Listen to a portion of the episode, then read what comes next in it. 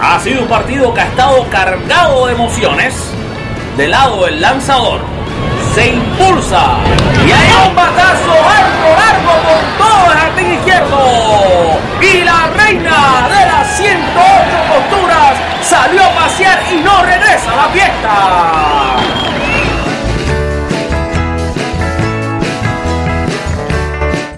Ya con el bisturí en las manos y el micrófono encendido, presentamos al cirujano del béisbol, Alfred Álvarez, y su podcast con las bases llenas.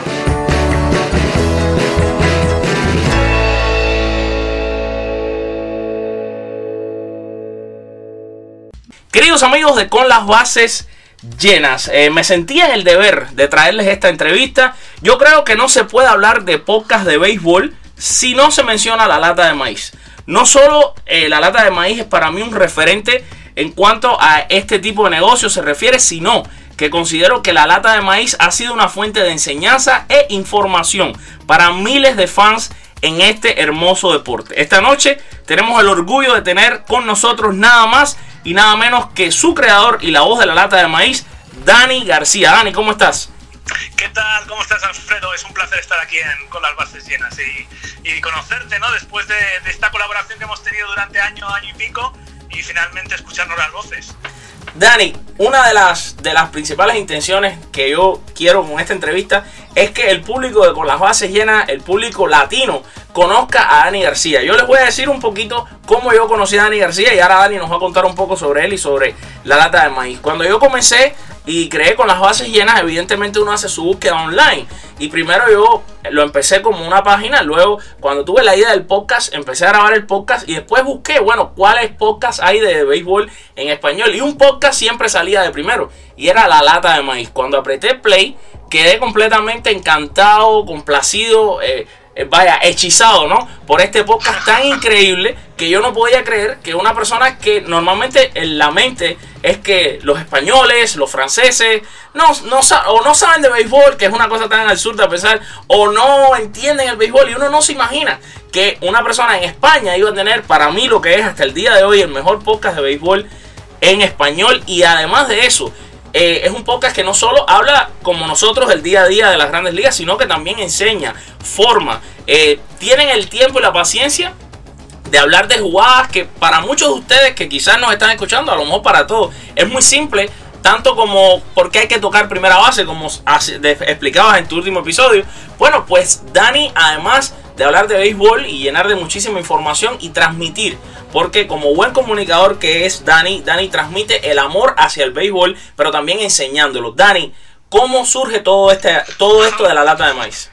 Bueno, la lata de maíz tiene su background, su pasado en sportsmedicusa.com, ¿no? Que es como tú y yo entramos en contacto.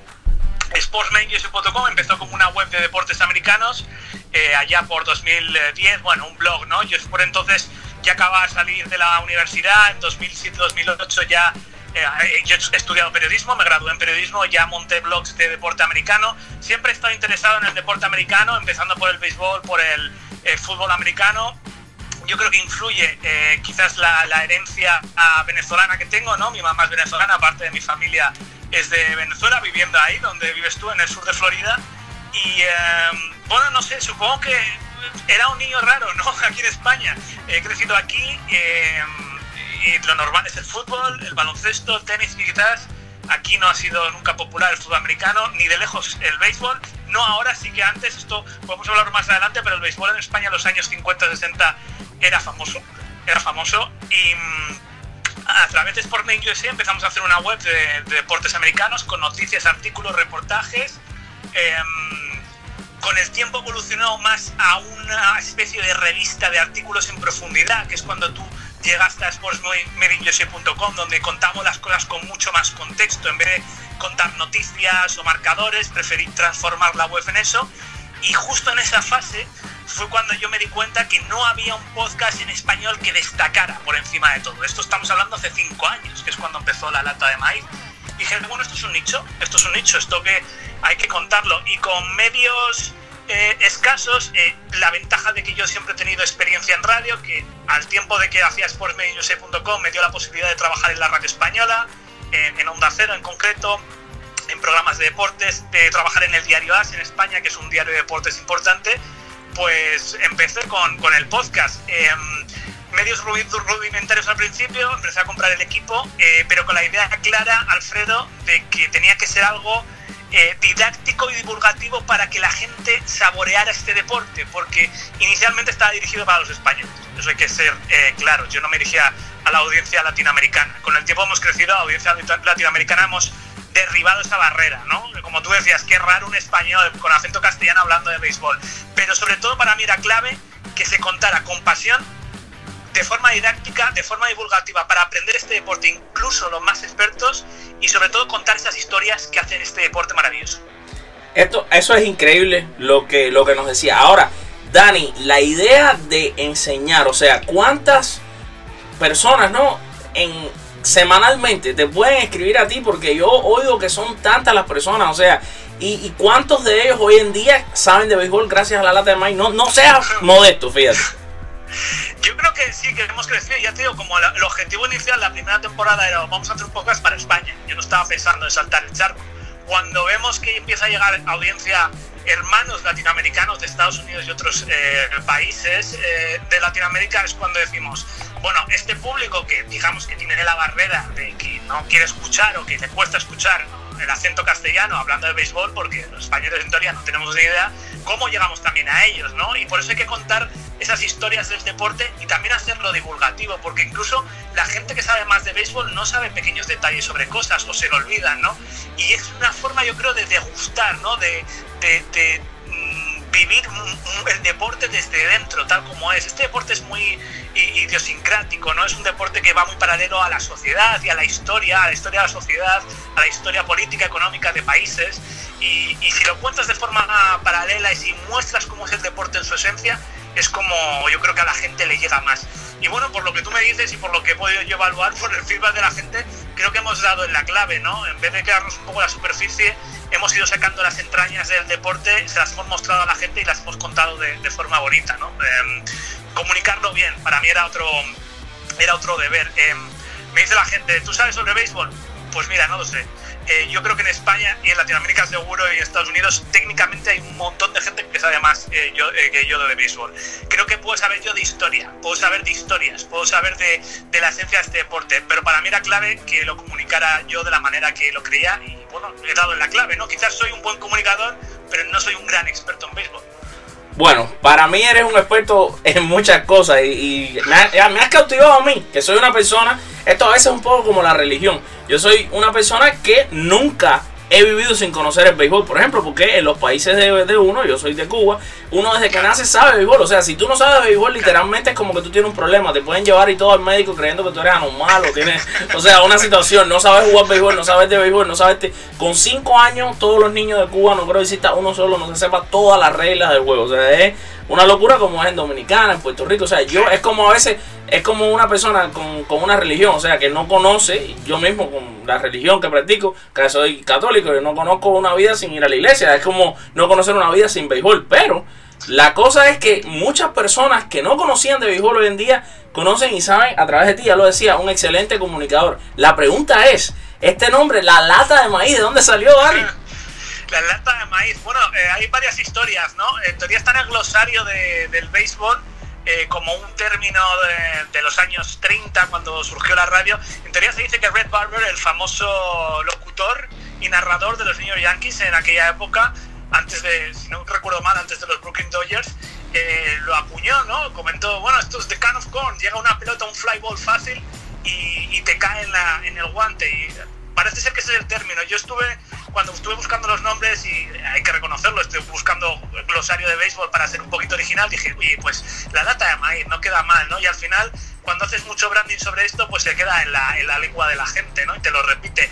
Em, creo que el origen es, parece ser, lo que decía Albert Barber, es que en los antiguos ultramarinos, eh, cuando había que alcanzar una lata de arriba de la estantería, pues el tendero cogía un palo, la arrastraba la lata y luego la hacía caer sobre su mano. Ese es un origen que he leído yo. Pero bueno, puede ser también relacionado con los campos de maíz, ¿no? Eh, que están relacionados, están eh, con el béisbol, donde se jugaron los primeros juegos de béisbol en el siglo XIX. Yo me mm, doy un poco, me parece que es un poco ambiguo, ¿no? Se puede interpretar de la manera que sea, Pero bueno, eh, ahí se ha quedado, ¿no? La lata de maíz de Carlos Corn. Que ya algunos le dicen solamente la lata. La lata, yo los lateros, ¿no? Llamo yo también a, a los oyentes, puede ser, ¿no? La lata sí, de forma de forma sintetizándolo, sí. Yo creo que se ha quedado como un nombre, es, es, muy curioso, nunca pensé que podía tener ese tipo de repercusión. Quizás ese toque entre curioso, no sé si gracioso, pero divertido, es lo que ha hecho también que, el podcast se expanda un poco más, ¿no? Porque te da curiosidad, decir, ¿qué es esto de la lata de maíz? Exacto. Dani, ahora una cosa súper interesante, la lata está creciendo. Hoy en día la lata eh, tiene muchas... Eh, variantes. Y también sabemos que ahora hay un, como vamos a decir, como un preview, ¿no? Para ciertos oyentes. Cuéntanos un poquito dónde pueden oír nuestros oyentes de Con las Bases Llenas. Este es excelente, el mejor, se lo digo yo, el mejor podcast en español de béisbol. Para mí son ustedes, me quito el sombrero siempre ante lo que estás haciendo y cómo nuestros oyentes lo pueden oír y cuáles son las vías, porque también sé que tienes una parte que es premium. Explica aquí bien, da todas tus coordenaditas bien, que creo que quiero que todos nuestros seguidores comiencen a seguir la lata de maíz. Eso es. Bueno, La Lata siempre ha sido un podcast gratuito. Para mí ha sido un proyecto paralelo que he producido bueno, con mi esfuerzo y el de mucha gente detrás. Hay muchísimos colaboradores que yo creo que son los principales expertos, son los que aportan la información. Yo simplemente me dirijo a conducir y hacer crecer el podcast de la medida que puedo. La gente puede entrar en lalatamaíz.com, ahí van a estar disponibles todos los episodios, todas las secciones, eh, va a ver también dónde puede escucharlo, a través de qué plataformas, pues todas las posibles, iVoox, que es la principal plataforma en español de podcast, iTunes, um, que se me ocurre TuneIn, Stitcher, todas las plataformas posibles que se puede escuchar podcast. Nosotros hacemos mucha reincidencia en las secciones, porque es verdad que tenemos una sección inicial de actualidad de las ligas mayores, pero luego tenemos dos secciones más en un programa de una hora semanal. Puede ser historia del béisbol, puede ser aprender sobre béisbol, cosas básicas, por ejemplo, como puede ser el bate. Podemos estar 20 minutos hablando del bate y yo sé que mucha gente experta cree que sabe todo sobre el bate y no es así. Tenemos una sección más cultural, lo que es básicamente la intersección del béisbol con la economía, con la sociedad, con la cultura, ¿no? lo que es el béisbol más idiosincrático en la sociedad. Tenemos también una sección de, de entrevistas y de tertulias, le vamos a hacer tertulias informativas. Luego tenemos un Maizal en Iowa, que tenemos otro podcast, digamos, paralelo, es un podcast de... Que me encanta. Pero... que me encanta, me fascina, sí. sí. Ahora si quieres hablamos en profundidad.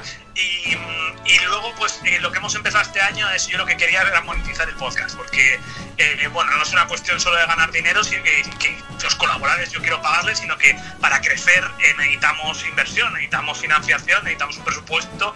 Entonces, en la, en la web pueden encontrar en la data de maíz barra, .com barra productores, la gente puede encontrar acceso a un acceso de especie premium, que por 4 dólares al mes como mínimo puedes acceder a contenidos adicionales, como por ejemplo una, una un editorial semanal que eh, publicamos los, los, viernes, una sección adicional, una newsletter que está gustando mucho, con artículos, con links, lo más interesante que se publica en la red, con mis comentarios cada semana. Eh, la verdad que es otra forma que está gustando a la gente de nutrirse de nuevos conocimientos sobre béisbol. Le doy ese toque distintivo que siempre ha tenido en la lata de maíz. Y bueno, creciendo, como tú dices, ¿no? Eh, no sé eh, hasta qué punto llegaremos, pero el año pasado casi llegamos a las 100.000 descargas en 30 y pico episodios y, y, este año creo que es un año clave, quinta temporada y, y a intentar eh, hacer dinero. Ahora mismo creo que estamos recaudando en torno a 200 dólares mensuales. Eh, no está mal para llevar un mes con, con, este programa de productores y a ver si podemos subir esa cifra. 50 productores hasta el momento llevamos, wow. Alfredo. Wow, mira, te voy a decir algo. Donde vas a llegar no tiene nombre porque el cielo para ti es el límite, eso es lo que yo creo. Poniendo este podcast, señores, una vez más a disposición de todos los seguidores de Con las Bases Llenas. Escúchenlo, nada más han escuchado un par de episodios, se van a enamorar de él y probablemente van a, a también a querer ser parte de, de, esta parte exclusiva que Dani les está ofreciendo. Dani, te tenemos aquí, hemos hablado de la lata de maíz, pero por supuesto que hay contigo hay que hablar de béisbol. O sea, Sí. ¿qué, ¿qué te ha parecido hasta ahora lo más sorprendente de esta temporada 2019 en las grandes ligas? Mira, yo estoy muy contento y estoy muy, no es que sea mi equipo, pero me, me, gusta mucho cuando los equipos pequeños triunfan, ¿no? Y quiero hablar de los Tampa Bay Rays, ¿no? Hay un libro por ahí, eh, que es un libro de finanzas que se llama El 2% de los Tampa Bay Rays, y eh, es un equipo que me fascina año tras año, con tan poco hacen son tan efectivos, los cambios de piezas que han hecho los últimos 6, 7, 8 meses, el traspaso de Chris Archer, ¿no? ¿Quién lo iba a decir? Eh, me parece un equipo, la verdad, que, que, puede hacer cualquier cosa simplemente moviendo piezas aquí y allá. Parecía que este año iban a, eh, jugar mucho con el papel ese del opener, de repente se han vuelto un equipo clásico de, de rotación, ¿no? De pitchers. Eh, me está gustando mucho Tampa Bay Rays. Es un equipo que, que me gustaría, de hecho, eh, que compitiera hasta el final del año con, con, los Red Sox y con los Yankees, que, que tienen pues muchísimo más presupuesto, ¿no? Creo que lo hemos comentado en las últimas semanas. Solo tres pitchers de los, de los Medias Rojas, que son Rick Portelo, Chris Sale y David Price, tienen el mismo presupuesto salarial que los Tampa Bay Rays. Seguro, no, es impresionante. Pero una cosa que a mí, por ejemplo, y tuve el, y tuve el placer, nuestros oyentes lo saben, pudimos estar en los entrenamientos de los Tampa Bay Rays esta temporada y entrevistamos a casi, probablemente a casi todos los latinos, si no es que a todos los latinos que militan con ellos. Y una de las, de las historias fascinantes de estos Tampa Bay Rays es el caso del cubano Yandy Díaz, un hombre que tenía un jonrón de por vida en su carrera en Grandes Ligas. Sin embargo, se dan cuenta que este hombre había sido el número 19 que más duro le había pegado a la pelota, según StatCast.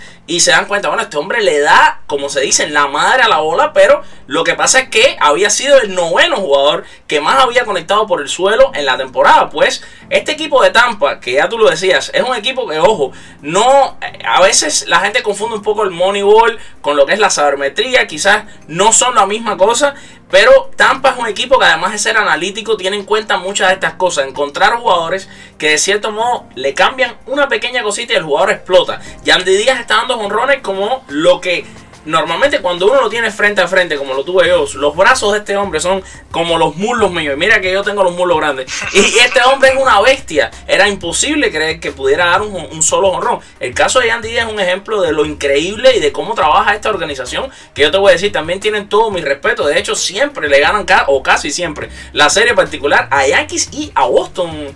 Eh, Dani. Sí, bueno, excepto la excepción de este fin de semana, ¿no? Que les han sacado las escobas los Red Sox, eh, pero en general sí, es decir, el comienzo de temporada es espectacular y lo que tú decías es que eh, es que para hacer una película, Alfredo, es para hacer Moneyball 2 prácticamente, ¿no? O llamarlo de otra manera, pero es para hacerles una película a este equipo ahora mismo. Quizás no tienen ese carisma, eh, no tienen ese eco mediático, ¿no? Tampa es una ciudad, es deportiva, pero no se le presta mucha atención a los Rays este año ha sido el año de los Lightning en la NHL, siempre están ahí los Buccaneers. Eh, tiene un estadio que, bueno, que pues se queda un poquito a, trozos, ¿no? Que, siempre se ha especulado con la mudanza de ellos, pero bueno, eh, ahí les tienes, ¿no? No tienen eh, tanta historia, pero tienen esas series mundiales de hace esa participación en el mundial desde hace 10, 11 años, si no recuerdo mal, 2008, contra los Phillies, puede ser, pero es un equipo que de verdad que ojalá llegue lejos este año porque es una historia a contar en libros, en películas y documentales. Seguro, no, de eso no me cabe la menor duda. Dani, una cosa que estamos tratando de implementar con nuestros oyentes, ¿no? Es de vez en cuando hacer, y lo preguntamos mucho en redes sociales y diferentes medios, ¿no? Por ejemplo, ¿qué te, ¿a ti qué te hizo enamorarte del béisbol y cuál es tu película de béisbol preferida? ¿Qué me hizo enamorar del béisbol? Um, fíjate que es una respuesta al reto complicada habiendo crecido en España. Eh, bien he comentado antes que sí que tengo eh, mi herencia venezolana, ¿no? Quizás hay un poquito ahí genética en la sangre, pero yo no me senté a ver béisbol desde pequeño. Em, quizás cuando vi los primeros partidos de béisbol en, cuando tenía 7, 8 años, cuando empiezan a, dar, a ponerlo en la televisión en España en diferido, me cautivó quizás eh, la tranquilidad con la que se puede desarrollar el juego durante mucho tiempo y que luego puedan ocurrir tantas cosas en un periodo de tiempo tan pequeñito, ¿no? Eh, esto lo vemos todos los años en octubre, cómo nos engancha el deporte de tal manera, dices, ¿cómo es posible que no haya estado pasando nada en hora y media y en un margen de tres entradas ha pasado todo lo posible e inimaginable que no ha pasado quizás durante todo el año? Eso me agarró bastante. Es un deporte donde la pelota la tiene la defensa. O sea que eso siempre te, te atrae un poco más, ¿no? Si vas un poco, a, como yo soy un poco rebelde o contrario a, lo habitual, em, te atrae bastante. Y, luego la esencia en sí, ¿no? Todo lo que hemos estado hablando durante esta entrevista, Alfredo, el deporte tiene una idiosincrasia, tiene algo que lo apega a la sociedad, que lo apega a, la historia, que lo apega a la cultura en sí, que te hace saborearlo de, de, cierta manera. Yo creo que es algo que no tienen otros, otros deportes o por lo menos no lo tienen de forma tan mayoritaria durante, en un país completo, como puede ser en Estados Unidos, como puede ser en Cuba, como puede ser en México, como puede ser en Venezuela, ¿no? Eh, la importancia que ha tenido la historia del deporte en la historia de estos países. En la lata hemos hablamos de vez en cuando periódicamente del béisbol en determinados países. Hemos, yo creo que recorrido ya 20 países al menos, béisbol en Italia, béisbol en Taiwán, béisbol en Japón, béisbol en Venezuela, béisbol en República Dominicana, y te das cuenta que, que siempre tiene un, el béisbol tiene una influencia en la historia política, económica y social de, de todos los países. Y respondiendo a lo, de la, a lo de tu pregunta de la película, yo te voy a decir que quizás eh, El orgullo de los Yankees, que es una película antigua, Muy buena. eh, de Cary Grant, eh, podría ser una de mis favoritas de béisbol. Y, y qué más decirte, sí, el orgullo de los Yankees, Moneyball, por supuesto, porque es la más nueva, ¿no? Quizás que tenemos en nuestros días. Y, Field of Dreams. Tienes que decir Field of Dreams, Dani, si no ya no te voy a querer más ya. Sí, Field of Dreams, por supuesto. Seguro. no puede faltar. Eh, esa no puede faltar porque además tú usas mucha de, de esa, esa, porque ese momento, Dani, sin, sin duda, en el que James Earl Jones eh, hace esa elogía, ¿no? A lo que es el béisbol y eso, esa parte es, es maravillosa, ¿no? Sí, sí, es, es maravillosa, sí. No, Field of Dreams es eso. eh, A ver, si tú te quieres enamorar del béisbol, o sea, es la película que marca la esencia del béisbol, no es otra. Eh, hay otra que me han hablado muy bien de ella, que no la tengo aquí pendiente de, de ver, que está, por cierto, en YouTube, si lo quieren ver tus oyentes, que se llama Los Camaradas de Verano, The Comrades of, of Summer.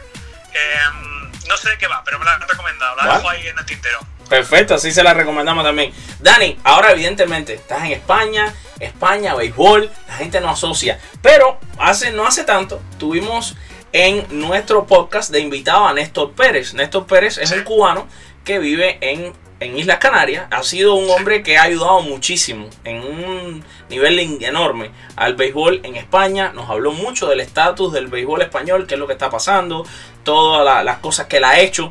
Yo quisiera saber desde, desde, desde qué, qué piensa Dani García y cómo ve Dani García el béisbol en España. Uf, el béisbol en España es un deporte que yo de- de- no está ni entre los 10 primeros ni entre los 20 primeros. Es un deporte menor, ni en visto, ni Wow. en jugado, ni en niños federados. Em, es curioso, este deporte en los años 50 en España gozaba de cierta popularidad. Eh, tenía, bueno, tenía a veces portadas de los periódicos deportivos. La selección española por entonces, en los años 50, fue campeona Europa. Em, eh, también influido también por, supongo que imagino, las bases americanas en, en España. Eh, era un deporte popular de, alguna manera, ¿no? Lo llamaban pelota. Eh, por aquí, eh, los equipos de fútbol eh, tenían secciones de béisbol. El Real Madrid tuvo sección de béisbol. Hubo partidos en el Santiago Bernabéu de béisbol. El Rayo Vallecano tenía sección de béisbol. El Real Madrid cerró la sección de béisbol en el año 80. Wow. Ya sabemos que, Real Madrid solo tiene sección de baloncesto y de fútbol, no, por no tener no tiene secciones ni femeninas de nada. El Barcelona sigue teniendo sección de béisbol. Situación del béisbol en España, Mm, normal, o sea, normal, mejorable, se podría decir.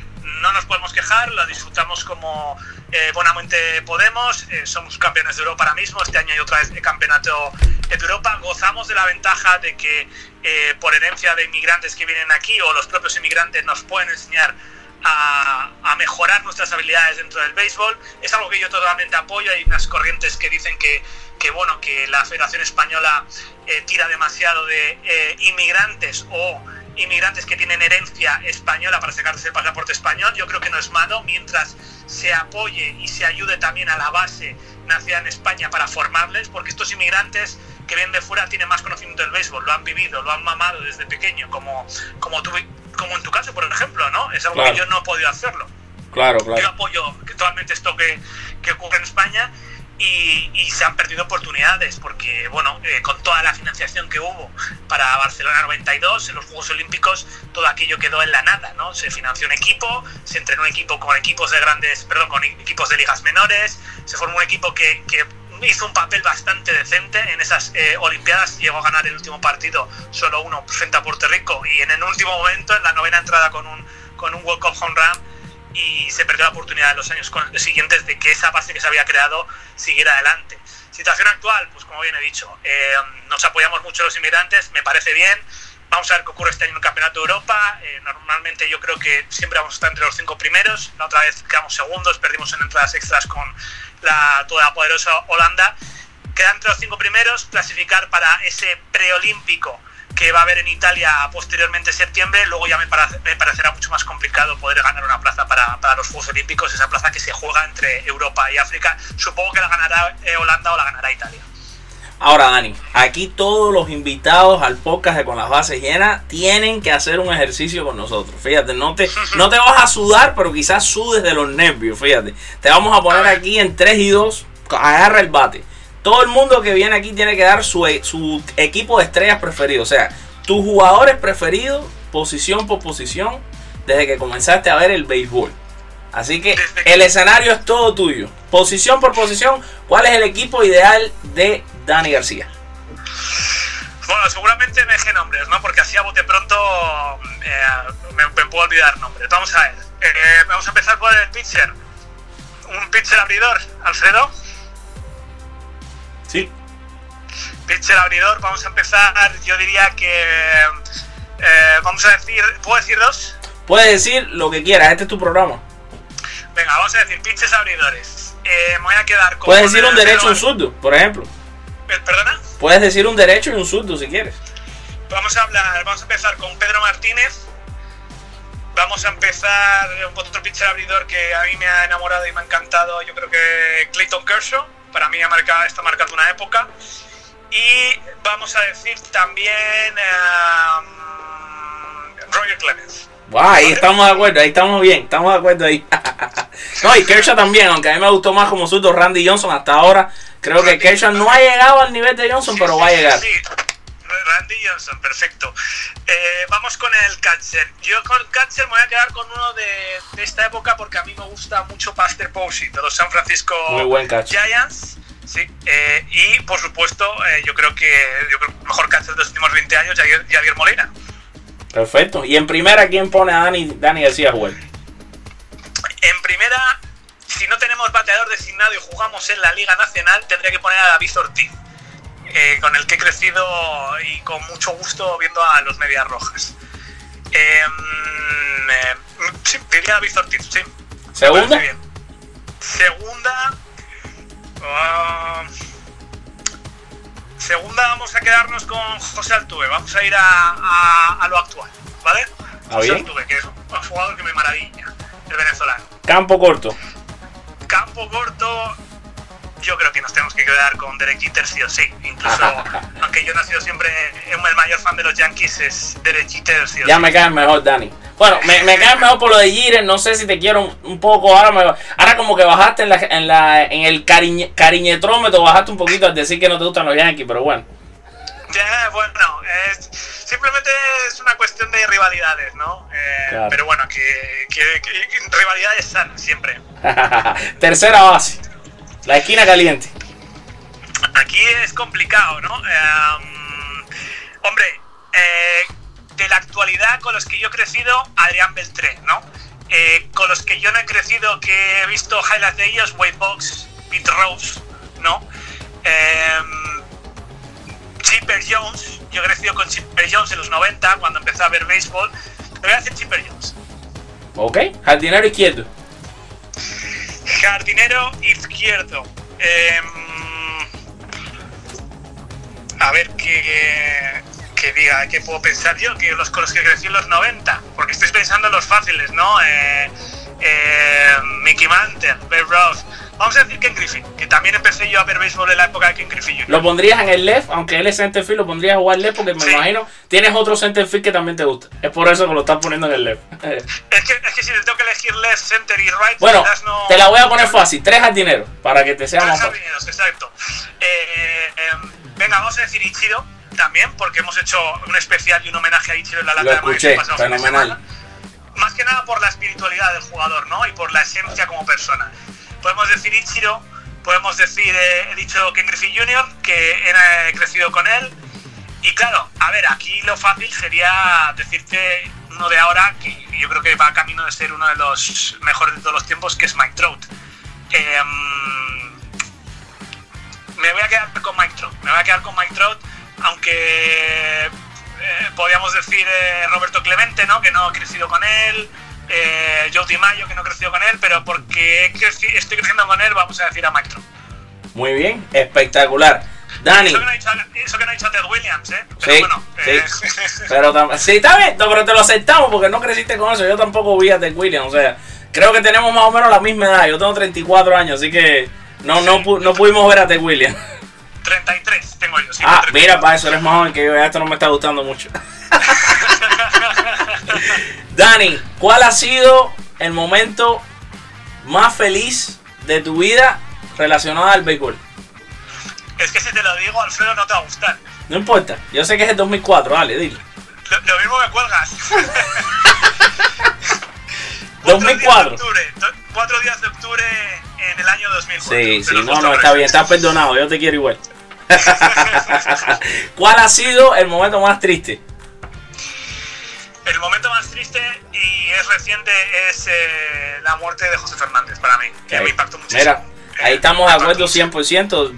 Yo la, la viví aquí en carne propia, ¿te imaginas para nosotros Sí. lo que representaba José Fernández? Eh, José Fernández no solo representaba béisbol, para nosotros los cubanos representaba la libertad, representaba eh, el, el cubano que sale de Cuba buscando ser una persona libre, que llega aquí, que lo consigue el sueño que, que más grande que se puede tener aquí.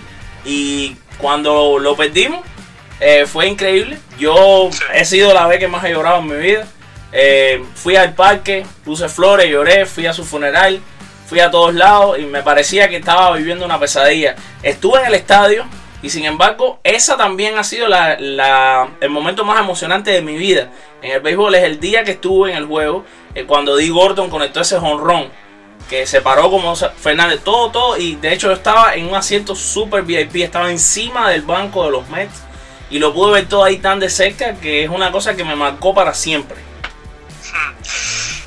Que fue un, fue un duro palo, como lo cuentas tú y lo narras tú, allí eh, debió ser eh, tremendo y nos dejó todos congelados, ¿no? No, no lo creíamos.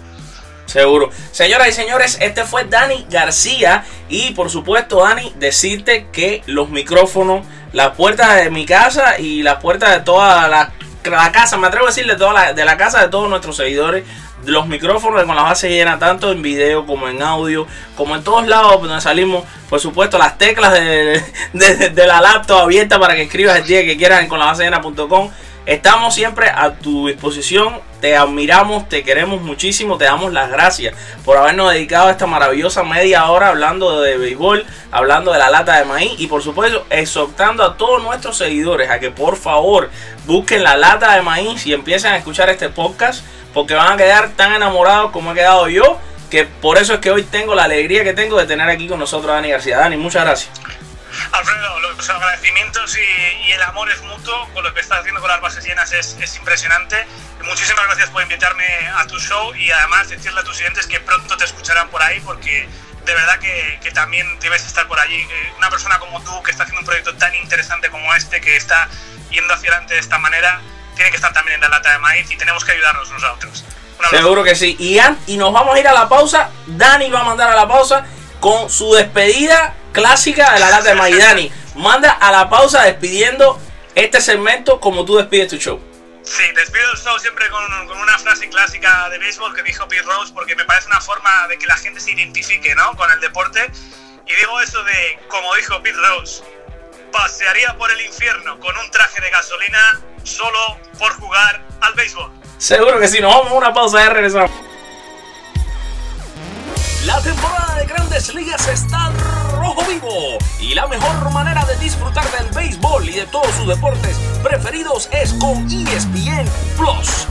La nueva y revolucionaria forma de ver deportes en vivo desde la comodidad de su teléfono móvil, tableta, computadora o Smart TV. Utilice el link que le dejamos en la descripción y por solo 4 dólares con 99 centavos al mes se deleitará de mucho béisbol y deportes a granel con la maravilla de ESPN Plus. ¿Qué esperas? El enlace está en la descripción de este show y en toda nuestra web en la www.conlasbasesllenas.com. ESPN Plus es un honrón con las bases llenas.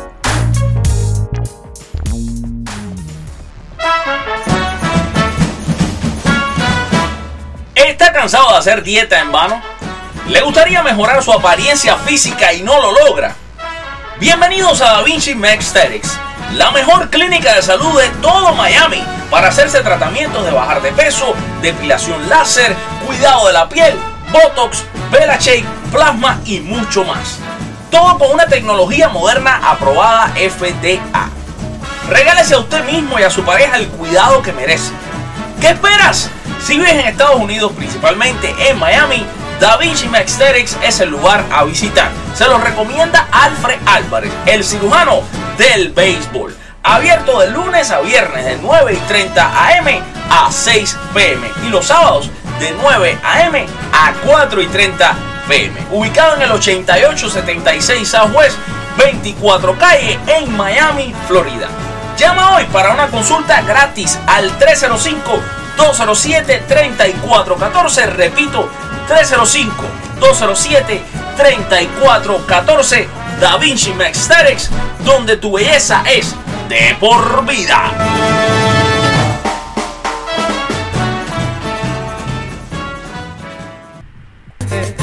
Y como la música lo indica, ha llegado el momento de tirar un pasillito y escuchar también algunos de los mejores honrones conectados en el mejor béisbol del mundo y en la voz de nuestros locutores latinos. Vamos a comenzar con este balazo que conectó Jorge Alfaro, receptor de los Miami Marlins, frente a la tribu, los indios de Cleveland. Y ahí les va el honrón, número 4 por cierto, de Alfaro en esta campaña, en la voz de Yiki Quintana y el Beto Ferreiro.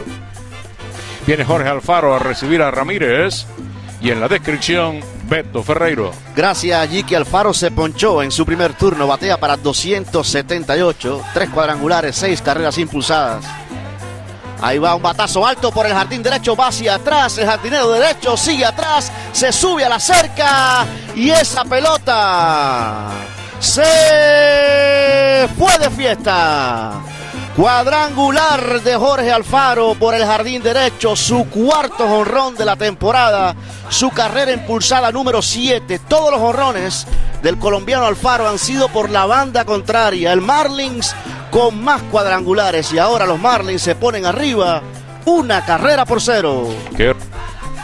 Y seguimos echando un pasillito en este para afuera, para la calle. Ahora nos vamos con dos bambinazos, ¿eh? no uno, sino dos bambinazos de la primera base de los Yankees, Luke Boy. Luke se ha puesto a los Yankees en la espalda, unos Yankees maltratados, llenos de lesiones. Sin embargo, Luke está haciendo el trabajo. Ayer, frente al equipo de los Angelinos, sacó a pasear a la reina de la 108 costura dos veces en ese hermoso parque. Aquí le dejamos la narración de los dos cuadrangulares en las voces de Ricky Ricardo y Francisco Rivera. Que lo disfruten. Que reduzca la velocidad y obedezca al límite. Voy con el batazo por el center field y esta se va, se va y se fue. ¡Oh, lo he hecho otra vez! ¡Échale sazón! ¡Eso es un jorrón! Voigt, el número 6 y el segundo que da en la primera entrada en esta serie. Una por cero Nueva York, una bomba por el center field para Voigt. Por segundo día consecutivo en la misma primera entrada desaparece Ricky esa pelota. Parece un replay un- de- del juego de anoche, un video del juego de anoche. Más Se llevaron 3 de 4 con Kansas City, ganaron aquí anoche. Freeman lanza. Batazo profundo por el right field. La va buscando Calhoun a la pared. Olvídala. Esa se va, se va y se fue. Voigt, su segundo de la noche. Toma el liderazgo en el equipo con su séptimo jorrón de la temporada. ¡Échale sazón! Eso es un jorrón, eso de Voigt. Y los Yankees extienden a 7 por 1. Wow, cada vez que extiende los brazos, Void y choca la pelota, se oye ruido por todo el estadio. Ah,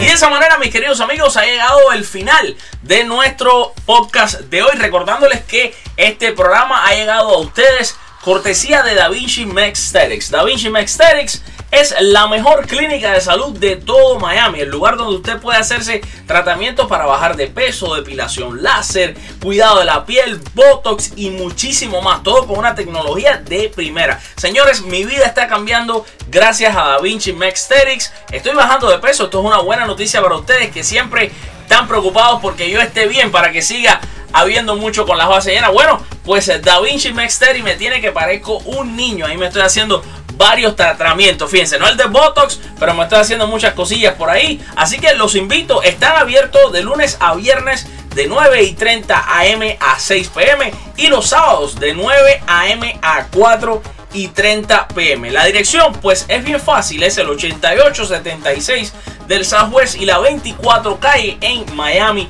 Florida. Su número de teléfono es el 305 207 3414. Repito, 305 207 3414. Yo se los digo a ustedes que Da Vinci Aesthetics es donde tu belleza durará de por vida. Vámonos con lo mejor de lo mejor y por supuesto, lo mejor de lo mejor no es nada más que ustedes mismos. Ustedes son la razón por la que hacemos este podcast, por la que hacemos los shows, por la que tenemos una página web que ustedes visitan cientos de miles mensualmente. Así que nada, como siempre les recordamos que tenemos un grupo de WhatsApp con un número de teléfono y es muy fácil. Usted lo único que tiene que hacer es apretar el botoncito del micrófono, dejarnos un mensaje de voz con lo que sea que usted quiere eh, decir sobre el mundo de las bolas y los estrellos. Quizás solamente hablar sobre nosotros y cómo lo estamos haciendo, si lo estamos haciendo bien, si lo estamos haciendo mal, para que así su voz esté en el podcast y ustedes, que son nuestra razón de ser, sean los protagonistas de cada uno de los episodios. Aquí le van los audios dándole las gracias a todos los que lo mandaron al 1 786 378 0838. Repito, 1 786 378 0838. Ese es el número de nuestro grupo de WhatsApp. Mándenos su mensaje de audio. Queremos oírlo. Queremos saber de usted. Ahí va. Buenas noches. Les deseo a todos los oyentes del programa con las bases llenas por nuestro conducido por nuestro amigo Alfred.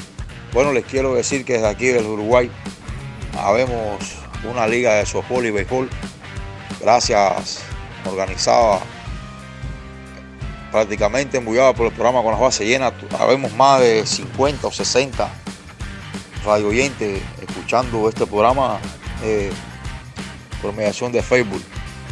Muchas gracias y les deseo lo mejor que el programa siga teniendo auge. Ustedes son un sitio web muy bueno que habla sobre el béisbol, son los mejores hablando de pelota, de verdad que sí, y muchas felicidades y saludos desde La Habana. Saludos Alfred Álvarez de parte de Benito Mendoza desde Puerto Rico, la isla del encanto, hoy con las pequeñas frases del comienzo de la temporada de 2019. El que da primero da dos veces. ¿Quién está diciendo esto? Tampa Bay. Tampa Bay se lo está diciendo a los Yankees de Nueva York y a los Medias Rojas de Boston. ¿Quién es el Walking Dead de la Liga Americana? Son los Yankees, tratando de sobrevivir con tantas lesiones. Ay, papá. ¿Se acuerdan esta frase? Pasando en Niágara en bicicleta. ¿Quién está pasando esto? Boston.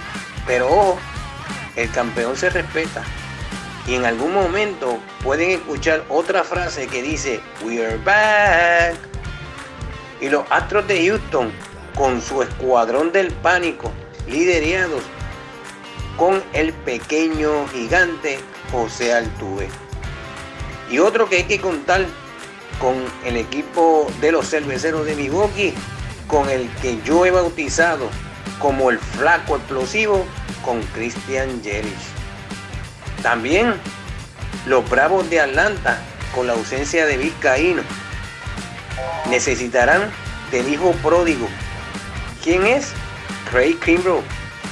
En la lucha contra los fines de Filadelfia, van a ajustarse y van a tener que contratar a ese lanzador. Y los Dodgers han comenzado a repartir palos, como dicen en Puerto Rico, sopla bairoa. Pero que no se repita la frase famosa que dice, tanto nadar para morir en la orilla.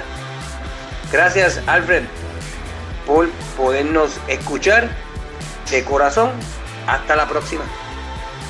De esta manera, queridos amigos, y cortesía de Da Vinci Max hemos llegado al final de nuestro podcast de hoy, dándole las gracias y mandándole bendiciones a todos los que van a estar escuchando este episodio, recordándoles que también el domingo a las 7 y 30 pm es su cita con nosotros para hablar un poco sobre los Yankees de Nueva York en lo que es el podcast oficial de los bombarderos del Bronx. Se llama la Semana de los Bombarderos y además de eso sale como show en vivo a través de la plataforma de Facebook Live. Encuéntrenos también, por favor, en todas nuestras redes sociales, arroba con las bases llenas en Twitter, Facebook, Instagram.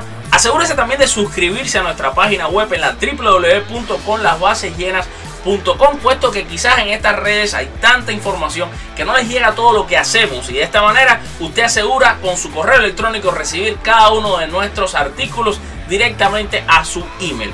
Ya lo saben mis amigos, les habló Alfred Álvarez. ustedes les gusta conocerme como el cirujano del béisbol y a mí simplemente me gusta hacerlos a ustedes felices, llevar la información de béisbol y recordarles que este deporte, como dijo el bambino Beirut, es y siempre será el más lindo del mundo. Chao, se les quiere muchísimo.